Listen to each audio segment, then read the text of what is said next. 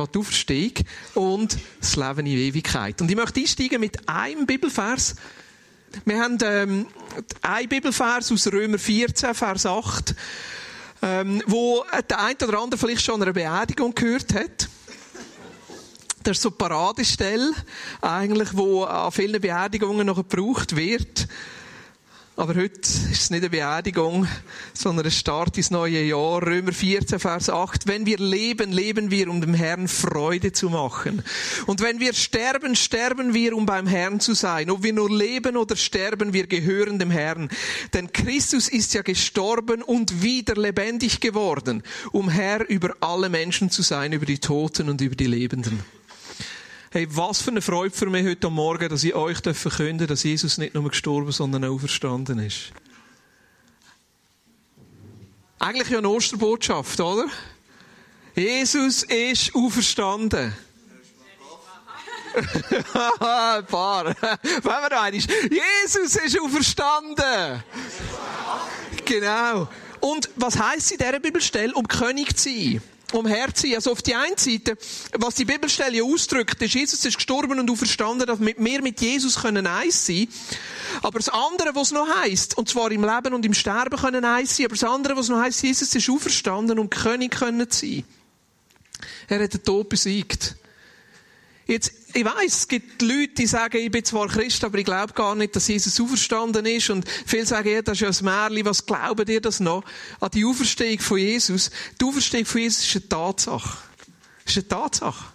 Das ist eine historische Tatsache, dass Jesus von den Toten auferweckt worden ist.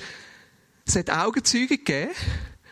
Äh, bezeichnenderweise zwei Frauen, eine ehemalige Prostituierte und eine andere Maria, wo, wo als erste haben dürfen Jesus sie nach der Auferstehung dürfen begegnen und Jesus hat diesen Frauen anvertraut und gesagt, gehen jetzt zu den anderen Jüngern. Und das heisst, dass bis zu 500 Leute Jesus nach seiner Auferstehung begegnet ist. Und was ich vor allem das Faszinierende finde und was, was mir so viel Sicherheit gibt in dieser Botschaft ist, die zwölf, ähm, dort, äh, nachher noch elf, Jünger, die hautnah dort bei dieser Auferstehung dabei sind, die haben alle ihr Leben gegeben, um Zeugnisse abzulegen für die Botschaft. Die sind alle nachher als Märtyrer gestorben, auf die eine oder andere Art und Weise. Ich meine, wenn sich die das aufdenkt hätten, wenn das einfach nur ein schönes Märchen wäre, irgendeiner von ihnen hat doch gesagt, hey, loset, äh, bloßen wir es wieder ab bevor er mich jetzt hier verbrennt oder ins Öl dünkelt oder ans Kreuz nagelt. Hey, blasen wir es doch bitte ab. Ich muss euch sagen, wir haben uns im Fall das nur ausdenkt. Nein, die sind für das gestorben. Weil sie Jesus als Auferstandenen erlebt haben. Und das Schöne an dieser Bibelstelle ist, dass da heißt, auch wenn wir leben oder wenn wir sterben, wir werden mit Jesus eins sein. Das Gleiche schreibt der Paulus schon ein paar Kapitel vor dran. Und zwar im Römer 6. Und ich möchte euch hier ein bisschen längere Passage lesen. Da heißt oder wisst ihr nicht, was es heißt, auf Jesus Christus getauft zu sein? Wisst ihr nicht, dass wir alle durch diese Taufe mit einbezogen worden sind in seinen Tod? Durch die Taufe sind wir mit Christus gestorben und sind daher auch mit ihm begraben worden. Weil nun aber Christus durch die unvergleichlich herrliche Macht des Vaters von den Toten auferstanden ist, ist auch unser Leben neu geworden. Und das bedeutet, wir sollen jetzt ein neues Leben führen. Das ist doch in einer Bibelstelle für einen Jahresanfang. Neues Leben, neue Vorsätze. Haben wir zwei Vorsätze gefasst für das Jahr? Ich werde Ende Jahr immer noch mit der gleichen Frau verheiratet sein. Und ich werde Jesus mehr gern haben als jetzt. Das sind meine zwei primären Vorsätze. Ich habe noch ein paar andere Ziele, aber es sind gute Vorsätze, oder? Schaffen wir es? Ich glaube, wir schaffen es. Es liegt mehr an dir als an mir. ja, ihre Aufgabe ist ein bisschen schwieriger, mit mir umzugehen. Auch ist auch unser Leben neu geworden und das bedeutet, wir sollen jetzt ein neues Leben führen. Denn wenn sein Tod gewissermaßen unser Tod geworden ist und wir auf diese Weise mit ihm eins geworden sind, dann werden wir auch im Hinblick auf seine Auferstehung mit ihm eins sein. Was wir verstehen müssen, ist dies. Der Mensch, der wir waren, als wir noch ohne Christus lebten, ist mit ihm gekreuzigt worden, damit unser sündiges Wesen unwirksam gemacht wird und wir nicht länger der Sünde dienen. Denn wer gestorben ist, ist vom Herrschaftsanspruch der Sünde befreit. Und da wir mit Christus gestorben sind, vertrauen wir darauf, dass wir auch mit ihm leben werden. Wir wissen ja, dass Christus, nachdem er von den Toten auferstanden ist, nicht mehr sterben wird. Der Tod hat keine Macht über ihn. Ich möchte eigentlich so ein bisschen einen Aspekt aus dem rausnehmen. Und da hat mich fasziniert in der Vorbereitung von dieser Predigt auf das Eissein. Eissein mit Jesus im Tod und eins sein mit Jesus in der Auferstehung. Das wird so nebendran hergestellt und das heisst, da Taufe ist eigentlich sichtbare Zeichen, dass wir jetzt mit Jesus eins sind. Und was mir bewusst worden ist in der Vorbereitung anhand von dieser Bibelstelle, ist eigentlich das Maß, wo wir parat sind, eins zu werden mit dem Tod von Jesus, ist ja nachher auch das Maß, wo wir parat sind oder fähig sind, die Auferstehungskraft von Jesus in unserem Leben zu erleben. Was heisst eins sein?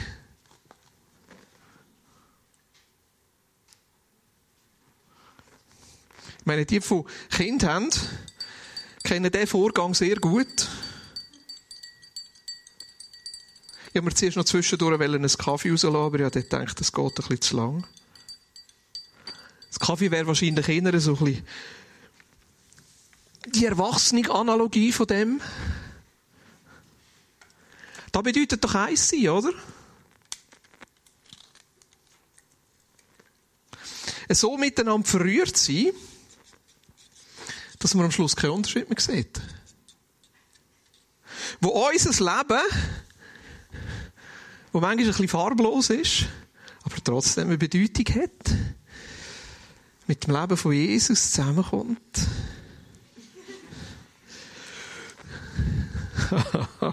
Behalte Süße.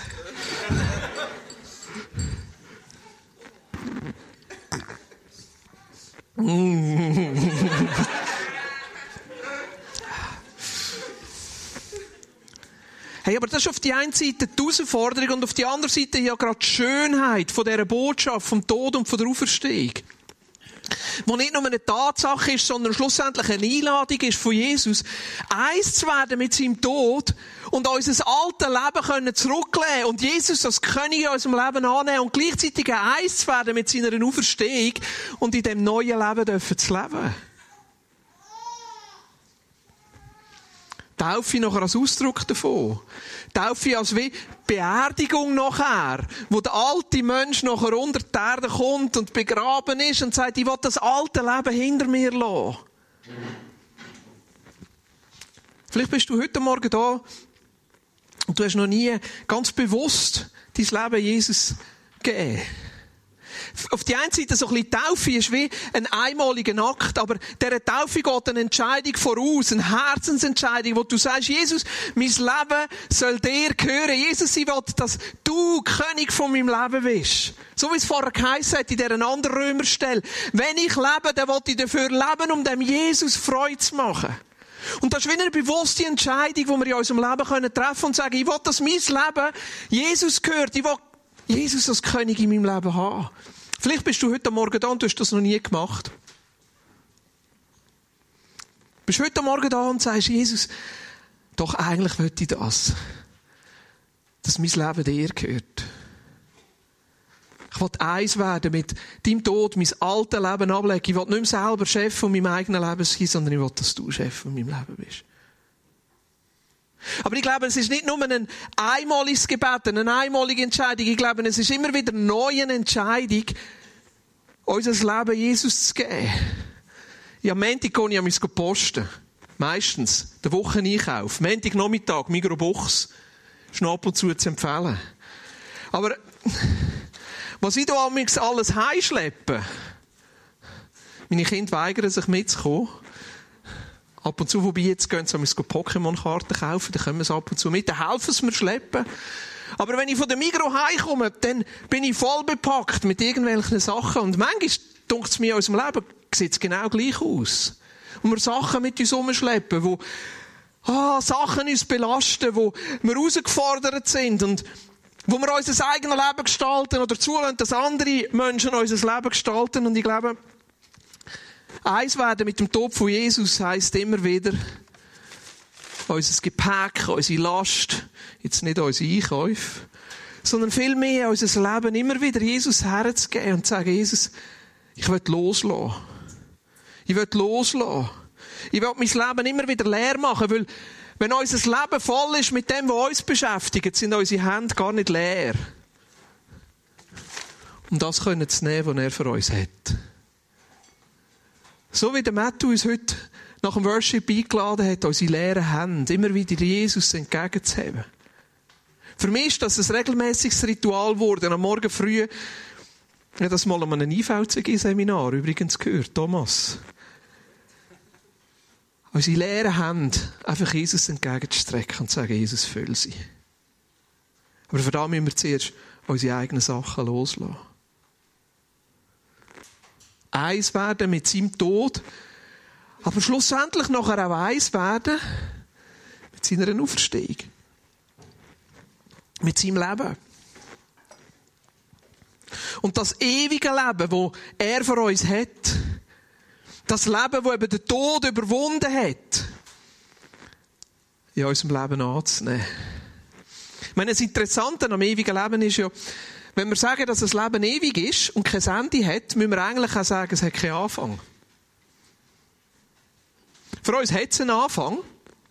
Nämlich dort, wo wir uns entscheiden, jetzt mit Jesus unterwegs zu sein. Der fällt es für uns an. Aber eigentlich werden wir Teil von dem ewigen Leben, das schon da ist. Das ewige Leben hat die Bedeutung, dass das Leben weitergeht, auch wenn wir sterben. Dass mein Leben mit dem Tod nicht fertig ist. Und wir haben die Zukunftsperspektiven und die Hoffnung, dass Jesus unser Leben wird wiederherstellen, die Welt wieder wird wiederherstellen, und zwar, dass wir Teil von einem Leben werden sein, wo kein Tod ist. Herzlich willkommen. Teil eines Lebens zu sein, das keinen Tod hat, heißt, all diese Dinge in unserem Leben, die im Moment eigentlich vom Tod behaftet sind, Ich meine, die Perspektive und die Hoffnung, die wir haben, ist Teil von einem Leben mit Jesus zu sein, das Trauer nicht kennt, Schmerz nicht kennt, Krankheit nicht kennt, Ungerechtigkeit nicht kennt, Krieg nicht kennt, Hunger, Einsamkeit, Angst, Hoffnungslosigkeit, Misstrauen, Ablehnung. Dieser neuen Welt, die Jesus schafft, wenn er zurückkommt, werden wir all diese Dinge nicht mehr erleben. Aber dieses ewige Leben beginnt nicht erst, wenn wir dann mal gestorben sind, sondern dieses ewige Leben beginnt bereits jetzt, bereits hier. Bereits jetzt ist dies, dieses ewige Leben hier und sind wir Teil dieses ewige Leben. Und ich habe für euch heute Morgen fünf Dinge, was dieses ewige Leben dann ganz praktisch für, für, für uns bedeuten kann oder was es für mich im Moment bedeutet, was mir wichtig ist. Ich merke, die Auferstehung von Jesus ist eigentlich die Verheißung, dass ich hier und heute dieses ewige Leben bereits erleben kann. Die Auferstehung von Jesus ist die Verheißung, dass ich hier und heute dieses ewige Leben bereits erleben kann. Und zwar in den kleinen und großen Herausforderungen meines Alltags. Alle Dinge, die du jetzt in deinem Leben erlebst, die dich herausfordern. Alle Dinge, die du jetzt in deinem Leben erlebst, die dich stressen. Die diesen Geschmack vielleicht des Todes in sich tragen. Oder des nicht ganz netten oder des unangenehmen. Das hat alles eine Verfalldauer.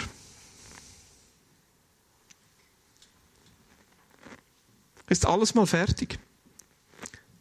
Das Einzige, was bleibt, ist das Leben mit Jesus. Jede Herausforderung in deinem Leben ist irgendwann zu Ende. Das heißt, es kann sich verändern. Das Einzige, was bleibt, ist das Leben, das Jesus uns schenkt. Die Herausforderungen mit dir selber die Enttäuschungen, die Verletzungen, Krankheit, Unsicherheit, Ablehnung, Einsamkeit, Dinge, die dich herausfordern, die können sich alle verändern. Das, was bleibt, ist das Leben mit Jesus.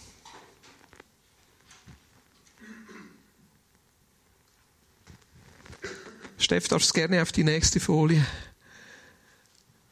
Also die Auferstehung von Jesus ist unsere Hoffnung auf Veränderung. Die Auferstehung vom Leben ist weiter unsere Hoffnung auf Gottes spürbare Gegenwart in unserem Alltag.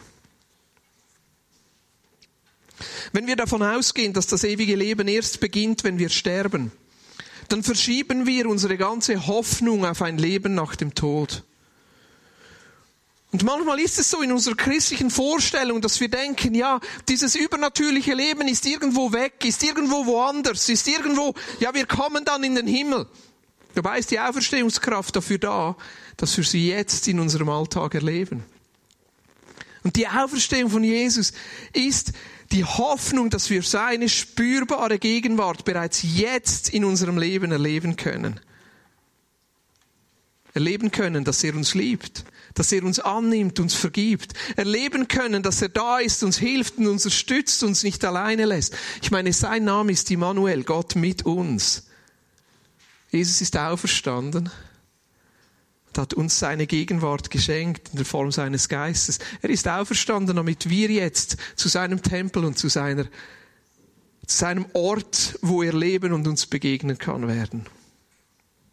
Also die Auferstehung von Jesus ist unsere Hoffnung auf seine Gegenwart unter uns, sein Wirken unter uns.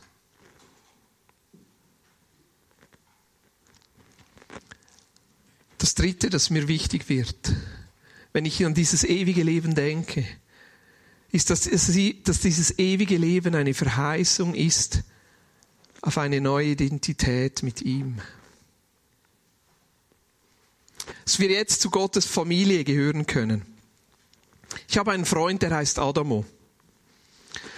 Adamo kommt ursprünglich aus dem Kongo. Kongo ist ein riesiges Land in Afrika.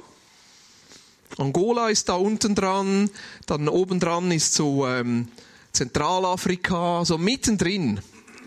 Kongo ist ein Land, das eigentlich dauernd Bürgerkrieg hat. In irgendeinem Teil vom Kongo ist immer irgendwas los. Ja. Adamo ist geflüchtet, schon vor Jahren, lange in Zürich gelebt, im Moment lebt er in Neuchâtel. Am Freitag habe ich ihn getroffen. Er stürmt auf mich zu mit einem breiten Lächeln und sagt mir, Boris, jetzt bin ich Schweißer. Ich habe gedacht, Hast du einen neuen Job? Nein, ich bin Schweizer. Habe ich gecheckt, er ist Schweizer geworden. Er ist Schweizer geworden. Boris, danke vielmal. Ja, wieso? Ja, du hast mir einen Brief und eine Bestätigung geschrieben. Und da habe ich mich erinnert, ja, vor zwei Jahren habe ich das mal gemacht. Und wisst ihr, was mich dann so gefreut hat, rückblickend? Adam hat nicht gesagt, Boris, ich habe den Schweizer Pass gekriegt sondern gesagt, Boris, ich bin jetzt Schweizer. Jetzt gehöre ich dazu.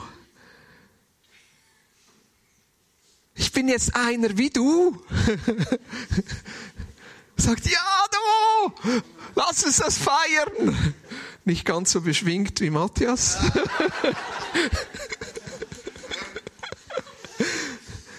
Was bedeutet die Auferstehung? Und dieses ewige Leben, es bedeutet, dass wir Teil von Gottes Familie werden. Dass wir dazugehören. Dass seine Auferstehungskraft in unserem Leben wirkt. Dass du jetzt eine Tochter von Gott bist, dass du jetzt ein Sohn von Gott bist, dass du zu seiner Familie dazugehörst. Jesus ist gestorben und auferstanden damit wir eins werden mit ihm. Das vierte, die Auferstehung von Jesus ist die Verheißung für eine bessere Zukunft. Ich meine, ohne Jesus ist unser Leben eigentlich nur die Summe unserer Vergangenheit. Ohne Jesus ist eigentlich unser Leben, was wir im Moment haben, unsere Erfolge und für uns Schweizer häufig eigentlich unsere Misserfolge. Was ich im Moment bin, ist das, was ich bis jetzt erfahren habe, erlebt habe, was mir angetan wurde, was mir gelungen ist, was mir nicht gelungen ist, was ich falsch oder richtig gemacht habe. Ich werde ab und zu geplagt von meiner Vergangenheit. Ich habe so zwei, drei Szenen in meiner Vergangenheit, die ich fast nicht aus dem Kopf kriege. Und an den dümmsten Momenten, manchmal mitten im Worship oder in einer Predigt oder in einem Gespräch oder mitten in der Nacht, kommt diese Szene wieder. So wie aus einem Déjà-vu. Aus einem Film. Und dann bin ich in diese Szene zurückversetzt. Manchmal ist es auch so, dass andere Menschen mich in meiner Vergangenheit festhalten wollen. Letztens habe ich ein E-Mail von jemandem gekriegt, der gesagt hat, weißt du, ich befürchte, dass wir miteinander am gleichen Ort stehen, wie du damals schon mal erlebt hast. Und so ist unser Leben ohne Jesus. Dass wir festgehalten werden in dem, was wir bis jetzt gemacht oder nicht gemacht haben oder in dem, wie Menschen dich oder mich bis jetzt erlebt haben. Und weißt du, was die Auferstehungskraft von Jesus bedeutet? Dass du eine freie Zukunft hast. Du musst nicht der sein, der immer mit allen Menschen Probleme hatte. Du musst nicht der sein, der in seiner Ehe gescheitert ist. Du musst nicht der sein, der seinen Job verloren hat. Du musst nicht die Person sein, die in psychiatrischer Behandlung war. Du musst nicht die Person sein, die sitzen gelassen wurde, die Konkurs gemacht hat, die einen Autounfall hatte, die immer so schwierig ist und überall anstößig. Du musst nicht die Person sein, weil jeden Tag Jesus dir die Möglichkeit gibt, eine bessere Zukunft zu gestalten. Weil jeder Tag die Möglichkeit in sich trägt, dass wir unsere Vergangenheit zu Jesus bringen können und eine neue Zukunft gestalten können. Wir sind mit Jesus gestorben und auferstanden. Natürlich hat jeder von uns eine Vergangenheit, eine Herkunft und die ist wichtig. Und auf der anderen Seite ist diese Auferstehungsbotschaft so eine hoffnungsvolle Botschaft, dass wir ein ewiges Leben mit Jesus teilen können, bedeutet, dass wir jeden Tag neu gestalten können und eine neue Zukunft gestalten können, dass niemand dich auf deine Vergangenheit festlegen muss.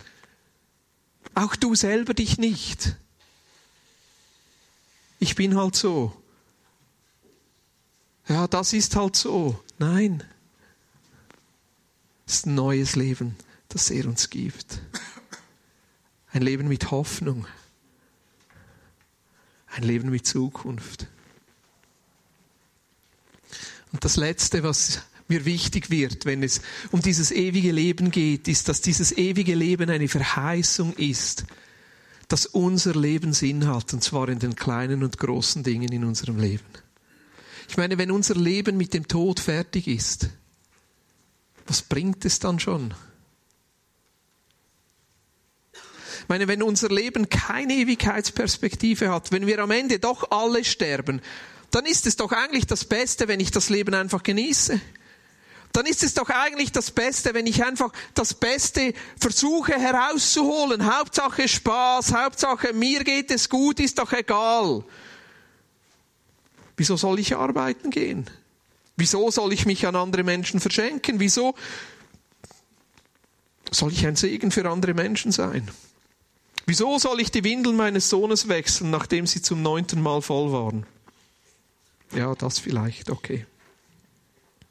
Wieso soll ich zur Arbeit gehen, wenn doch sowieso wieder das Gleiche auf mich wartet wie gestern? Manchmal fühlt sich doch unser Leben an wie bei Dinner for One. Same procedure as last year, Miss Sophie. Same procedure as every year, James. Und was ich so typisch finde bei Dinner for One ist, wie sich dieses, dieser Film entwickelt und eigentlich je länger der Abend geht, je beschwipster, beschwingt wird dieser James. Und für mich ist es auch so ein bisschen ein, ein Bild für die, den Trott unseres Lebens, den manchen Menschen eben nur ertragen, wenn sie aus diesem Leben flüchten. Vielleicht mit Alkohol, vielleicht mit Ablenkung, Smartphone, Fernseher. Die anderen lenken sich ab mit Arbeit, Karriere, Ausbildung. Für mich ist es jetzt eher der Sport und alles andere obendran. Und ich denke, Ablenkung und Zerstreuung ist okay. Erholung. Und auf der anderen Seite, wenn wir all diese Dinge brauchen, um unserem eigenen Leben zu flüchten und zu entkommen, dann erleben wir relativ wenig von dieser Auferstehungskraft und von diesem ewigen Leben, das Jesus uns schenken möchte. Wo die Dinge, und zwar die kleinen Dinge, aber auch die großen Dinge in unserem Leben eine Bedeutung haben. Weil alles, was du tust, das bleibt. Und zwar in Ewigkeit weil es nicht fertig ist mit dem Tod. Jedes nette Wort, jedes Lächeln, jede Begrüßung, jeder Segen für einen anderen Menschen, jede Hilfeleistung und Hilfestellung hat einen Ewigkeitscharakter, weil es nicht fertig ist mit dem Tod. Jedes Mal, wo du jemandem etwas Gutes tust und für jemand anderen da bist, bedeutet das etwas, weil es nicht fertig ist mit dem Tod. Weil wir diese Dinge eben in Ewigkeit mitnehmen. Ohne die Auferstehung von Jesus hat unser Leben keine Bedeutung. Aber mit der Auferstehung von Jesus und Teil zu werden von dieser Auferstehung hat unser Leben eine Bedeutung. Das ist meine Hoffnung auf Veränderung. Das ist meine Hoffnung auf die Gegenwart von Jesus, auch im 2017, und dass sie zunimmt. Es ist mein Vertrauen, dass ich dazugehöre zu Gottes Familie. Es ist mein Vertrauen auf eine bessere Zukunft. Es ist mein Vertrauen, dass mein Leben etwas zählt. Und das Schönste ist, dieses ewige Leben ist ein Geschenk, das wir immer wieder neu empfangen können.